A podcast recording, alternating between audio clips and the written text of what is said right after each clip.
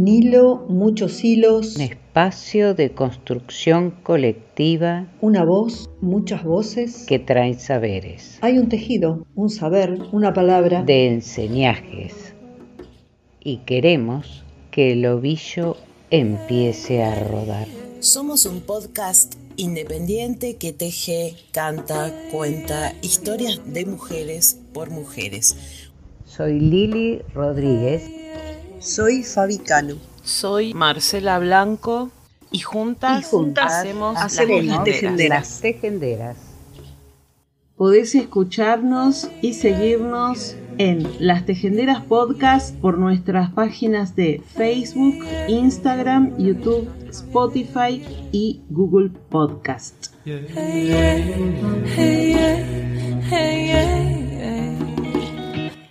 Buen día a todas, a todes. Bienvenidas, bienvenides a un nuevo episodio de Las Tejenderas, el número 91. En mí habitan mil mujeres, cumplen años, llantos, rabias, libran guerras en mi cuerpo, se libran de sus grilletes, se me cuelgan, me desgarran, soldaderas del destino, brujas buenas de los bosques, prisioneras de los mitos, encerradas en telares, en iglesias, en fogones, fueron roca, arena, agua, sangre, lunas, montes. Siento voces en mis venas, alaridos en mi alma, carcajadas en mi entraña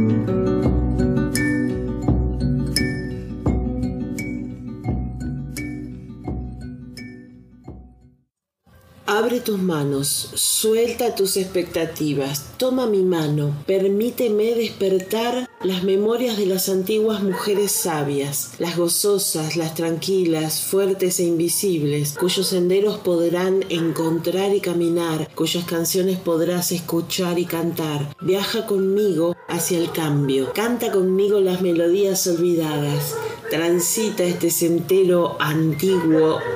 Ven, ven. Dulce hija, la magia sabia logra la plenitud, no le sucede.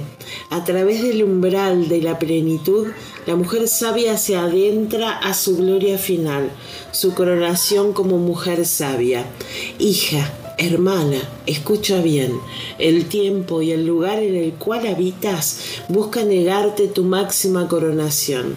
En su lugar intentan seducirte con los disfraces de la doncella o los aparejos de las madres, diciéndote que entrar a tu madurez profunda hacia tu mujer sabia no vale la pena, no es deseable, debes mantenerte joven. El sistema intenta infundirte miedo para alejarte de este cambio tan poderoso, para convencerte que es un estado de carencia, pérdida de todo. Camina conmigo y aprende la verdadera naturaleza de tu metamorfosis a la mujer sabia y completa. Pregunté, ¿cómo será el viaje? Ni siquiera yo te puedo decir eso, hija.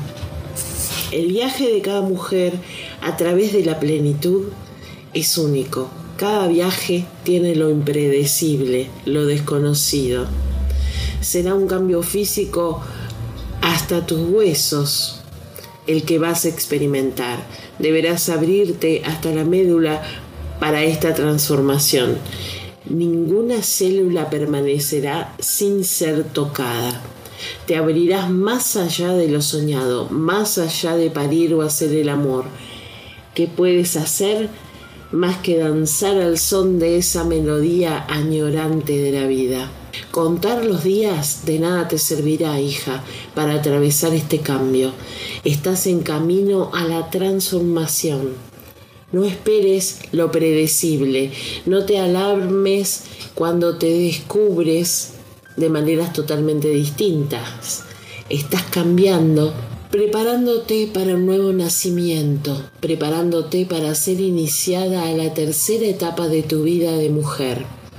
Tu sangre sabia y tus hormonas sabias están cambiando su rumbo pueden rebalsar, inundar las rutas conocidas, redibujando sus contornos. ¿Estás preparada para el viaje?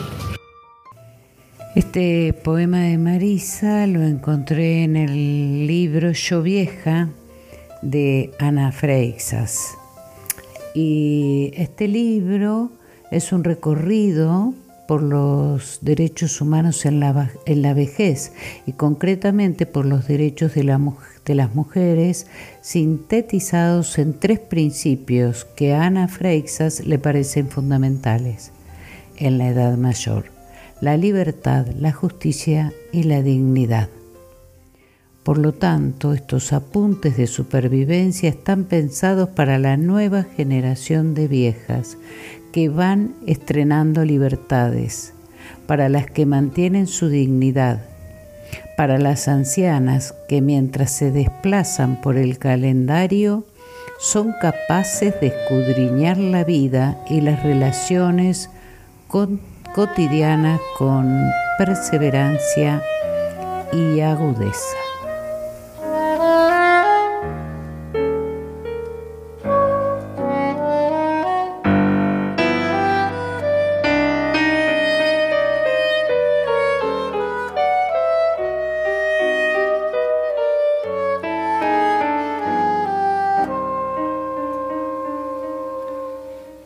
Conocerlas hay que recorrerlas. Es indispensable no sentir temor, es recomendable no guardar rencor. Para enamorarlas, nada de halagarlas, solo es necesario deshumedecer y a otros compromisos desobedecer.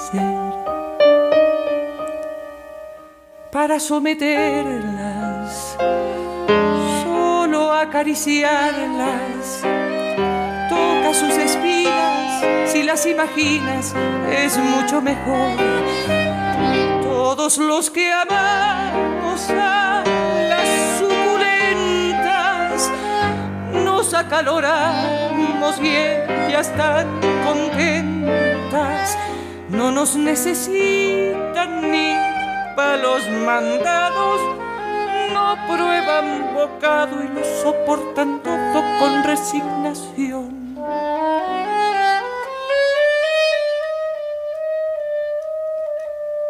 La doctora Bravo sabe ser amiga de los candelabros y de los teteches, órganos gigantes, reinas de la noche, nopal de lengüita, yo de mayo, qué flor tan bonita, creo que me desmayo. Descubrió la chende que lleva su nombre Planta arborescente de rama abundante, tronco definido, leñoso grisáceo, siete ocho costillas de arista ondulante, espinas tortuosas, areolas distantes, sus flores son diurnas y son perfumadas en el perinato, son oblancioladas, su fruto globoso, semilla encorvada con sus puntuaciones y.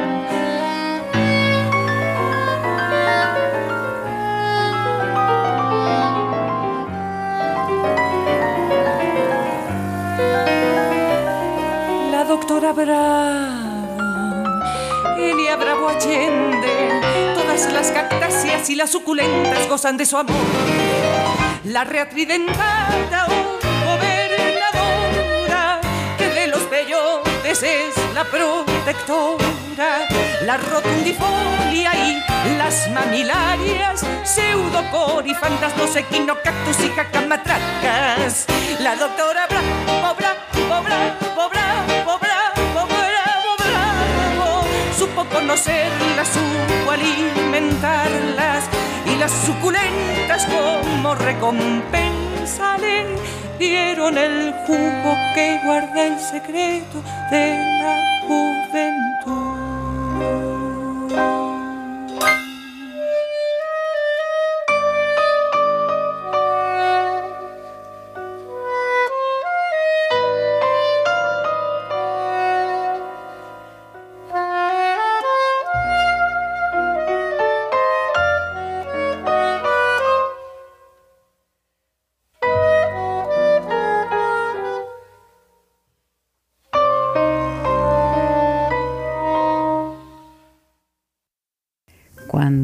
ellas llegaron, los peces y las aves habían recibido ya sus nombres cuando ellas llegaron.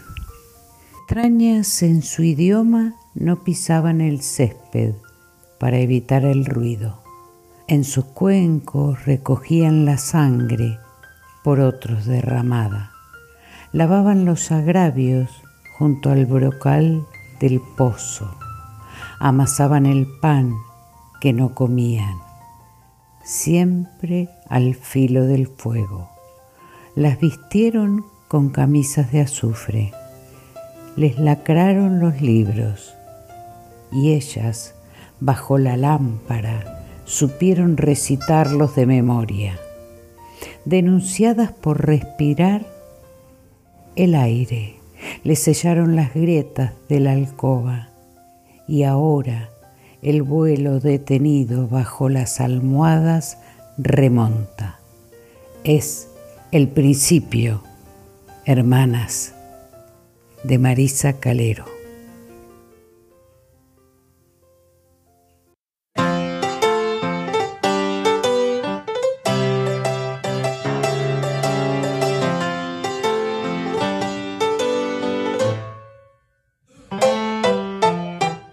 Como Madame Bovary. Todos tenemos un amante por ahí. Como Madame Butterfly, todos tenemos un suicidio en stand-by.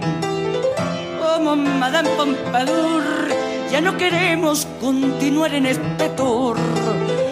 Como Madame Recamier, nadie se acuerda del periódico de ayer. Esta ostentación grandilocuente, napoleónica y mayúscula no exige responsables y pagamos, y pagamos, y pagamos. Y no existe algún veneno para ratas que aprovechan su gobierno para hacer los agujeros que pagamos, y pagamos, y pagamos.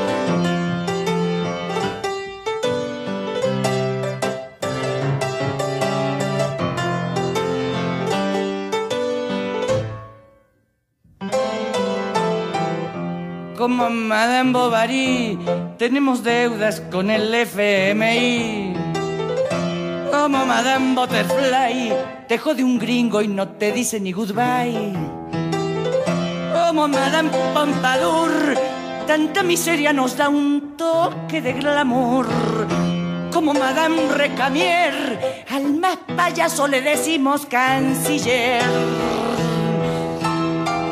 Desmesura prepotente, monolítica y nefasta, no merece comentarios, pero el precio que pagamos es tan alto que es la deuda. Esta no nos la acabamos y pagamos y pagamos y pagamos y pagamos y pagamos esta desvergüenza chabacana, delirante, analfabeta, desquiciada, sanguinaria, maquiavélica, grotesca, perfumada y apestosa, antropófaga violenta que aguantamos y aguantamos y aguantamos y aguantamos y aguantamos hasta que ya no aguantamos más y que se vayan a la puta madre que los recontra mil reparió.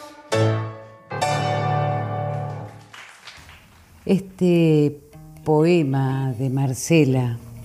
Es del libro La que se escribe, que es el resultado de un año de trabajo del taller El erotismo en la literatura escrita por mujeres, edición 2020, taller mapa posible de la palabra erótica una cartografía de variadas autoras que se transforma en ritual semanal. Ronda alrededor del fuego en plena época de confinamiento. Un exceso de presencias, un salto de la literatura al poro y desde allí a la escritura como viaje natural. La que se escribe es un manifiesto del deseo, en este libro se revuelcan con placer objetos, fantasías, animales, sensaciones, frutas. Este libro pretende sacar del área privada lo que para la escritura masculina siempre fue público, que lo público sea público. La que se escribe es un menú jugoso de literatura escrita por nueve mujeres de Mendoza y Buenos Aires que colgaron las bombachas al sol y se dibujaron flores con pintalabios en todo el cuerpo para mirarse lienzo, río y campo recuperado. Círculo lunar. Enciendo el fuego con mi lengua mis palabras traspasan tus vestigios. Bailo desnuda.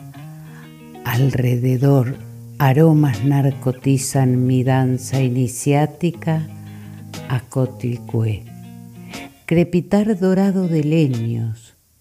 Grito a la noche mis ahogadas verdades que tus oídos no escucharán Aullo a la luna mis lenguas de fuego para exorcizar tu quietud, tu ignominia, tu distancia.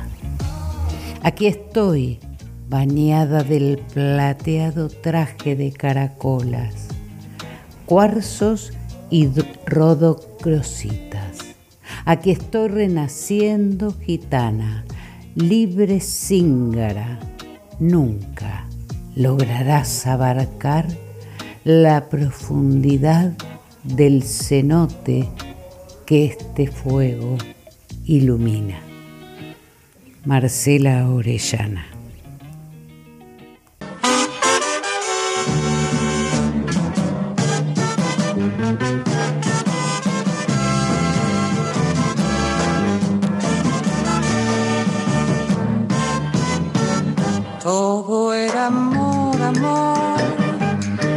nada más que amor. En todas partes se encontraba amor, no se podía hablar más que de amor, de amor. Todo era amor, amor, no había nada más que amor. En todas partes se encontraba amor, no se podía hablar más que de amor, de. Amor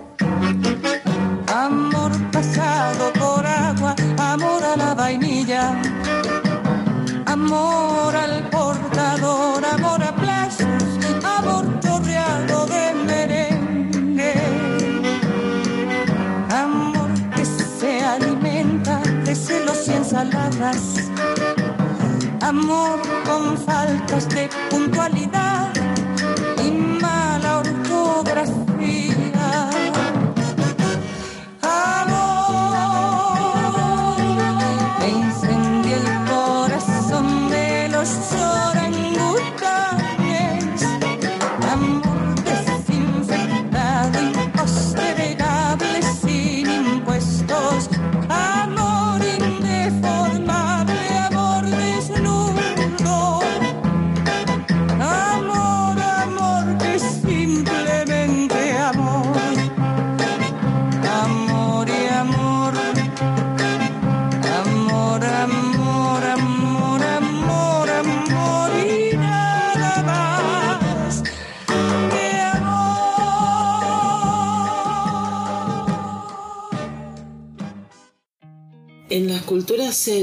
la joven doncella se considera la flor, la madre se considera el fruto y la mujer mayor la semilla. La semilla es esa parte que contiene en su interior el conocimiento y el potencial de todas las demás partes. El papel de la mujer posmenopáusica es continuar adelante y volver a sembrar la comunidad con su semilla concentrada de verdad y sabiduría. En algunas comunidades indígenas se pensaba que las mujeres menopáusicas retenían su sangre sabia en lugar de expulsarla cíclicamente y por lo tanto se las consideraba más poderosas que las mujeres que menstruaban. En esas culturas una mujer no podía ser chamana mientras no hubiera pasado la menopausia. Entendida y apoyada, la menopausia ofrece a la mujer el paso siguiente de iniciación en el poder personal, como parte del tabú menstrual aún existente en nuestra cultura. La voz de la mujer menopáusica es temida y negada. Se la hace invisible o se la anima a continuar siendo joven para siempre mediante la terapia hormonal sustitutiva u otras intervenciones médicas. Este distanciamiento cultural de un rito de pasaje vital deja aisladas a las mujeres mayores, haciéndolas sentirse inútiles e impotentes. En las culturas indígenas, las mujeres menopáusicas proclamaban la responsabilidad hacia todos los niños, tanto humanos como no humanos, hacia la tierra y las leyes de las buenas relaciones. Esas mujeres mayores poseían un enorme poder y supervisaban todas las decisiones de la tribu. No tenían miedo de decir un firme no a cualquier cosa que no beneficiara la vida. También iniciaban y educaban a las mujeres más jóvenes en ese conocimiento y esa responsabilidad.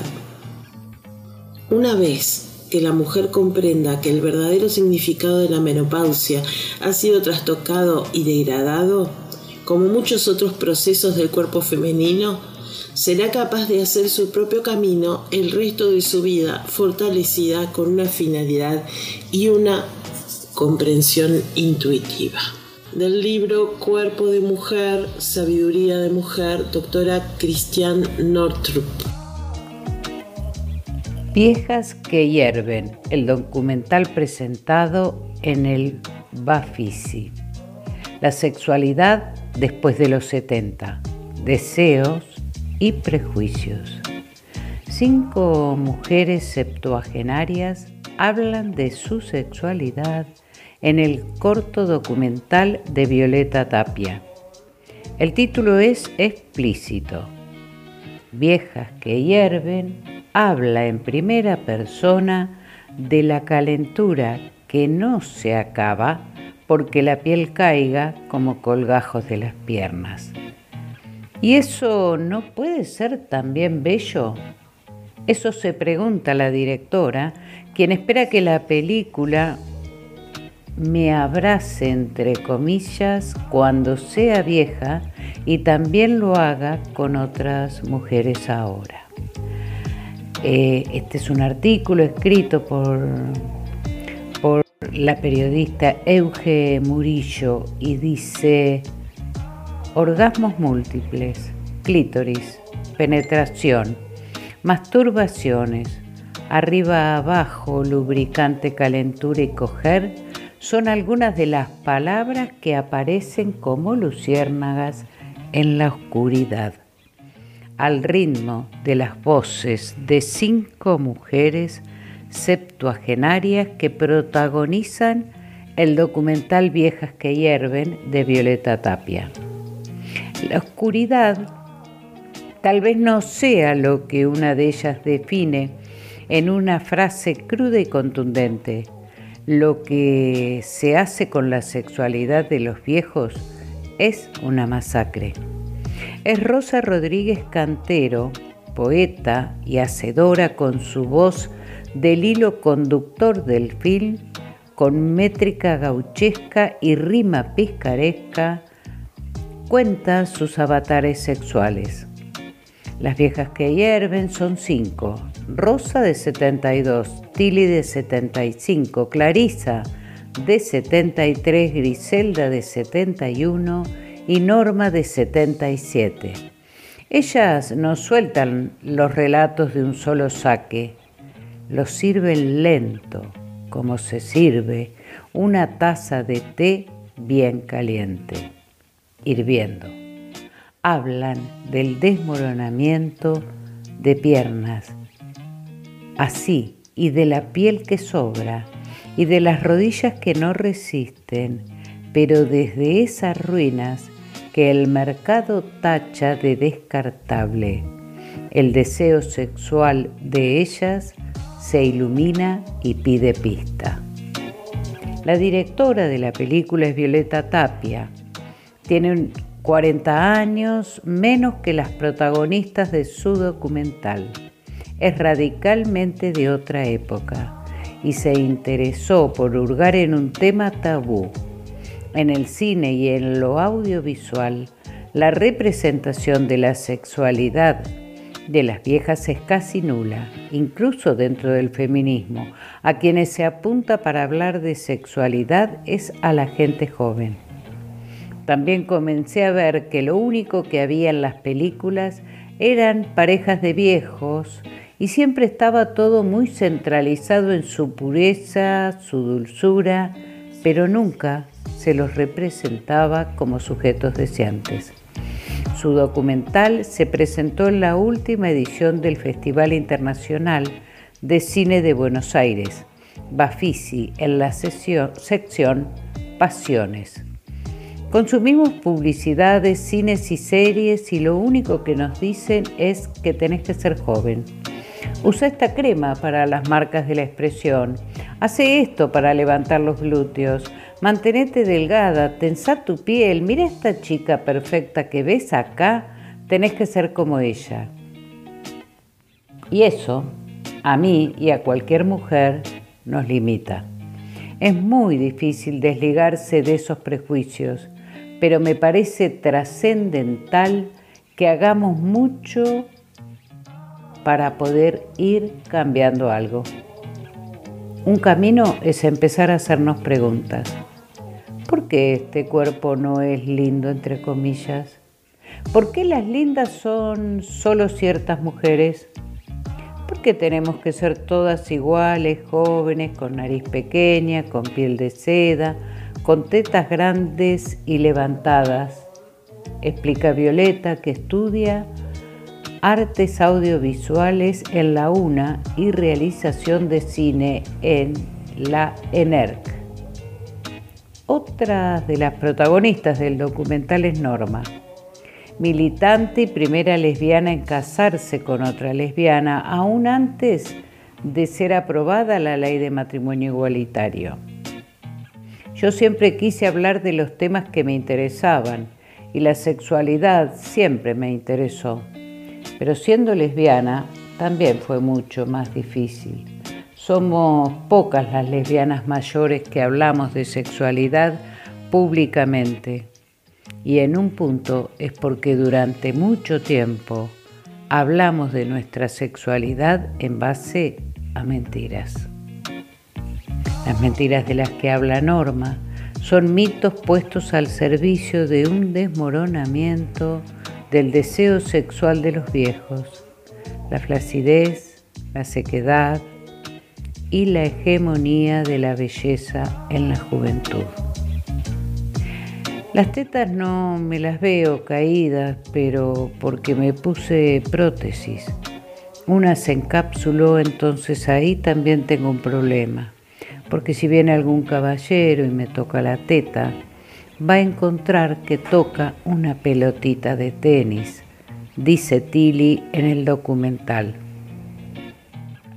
Se ríe de sí misma, pero también reconoce la dificultad que tuvo en los últimos años para poder reconocerse como una mujer deseante y deseada. Recurrí a una ginecóloga y le dije que tenía una sequedad vaginal que hacía que me doliera mucho cuando me penetraban y me dijo que para eso se podía hacer un tratamiento. Me dio unos óvulos y una crema. Sin embargo, en su derrotero sexual descubrió que la penetración no era lo que le provocaba los orgasmos.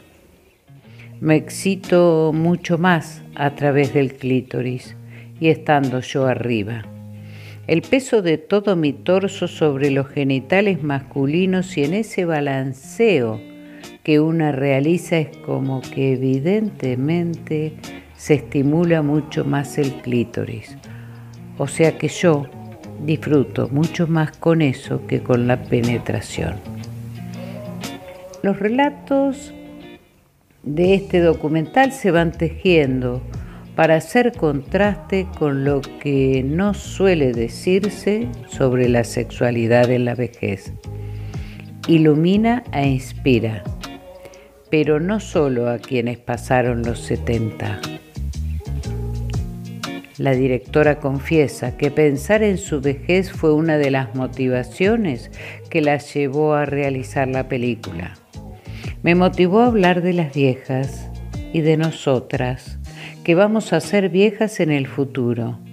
Porque casi en ningún lado podemos ver y escuchar a mujeres grandes en primera persona hablando sobre su sexualidad, deseando ir viendo que sigue siendo un tabú. Creo también que la sexualidad es algo completamente intangible, híbrido y subjetivo, que es muy importante y vital para cualquier persona y que tiene una relación directa con la vida, con la ternura y con la alegría. Dice y agrega, tal vez algún día, cuando tenga 80, mire este corto y pueda cobijarme en las palabras de estas mujeres. Y ojalá otras mujeres puedan hacerlo también, que puedan encontrarse en alguna de ellas, que puedan mirarse al espejo y abrazarse y no sentirse solas más allá de que estén casadas, viudas o solteras. Es clave pensarnos entre todas, a presente, y a futuro. Es clave empezar también a mostrar cada vez más otros cuerpos que no son los que vemos siempre.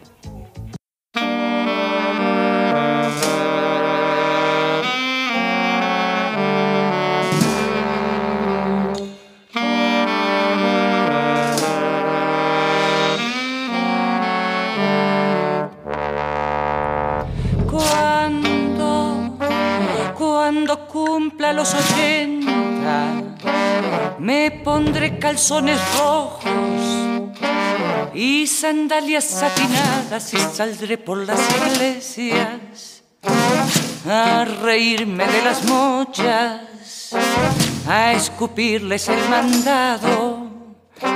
Cuando, cuando, cuando, cuando, cuando cumpla los ochenta y me robé las limosnas de la iglesia de la esquina y me tiré al monaguillo en mitad del evangelio y que venga nuestro reino Venga, venga, venga, sí. Será mi herencia unos calzones rojos, un montón de santos rotos y el condón del monaguillo. Sí, seré una vieja loca, vieja escupe curas, vieja puta desalmada, vieja, pero, pero, pero.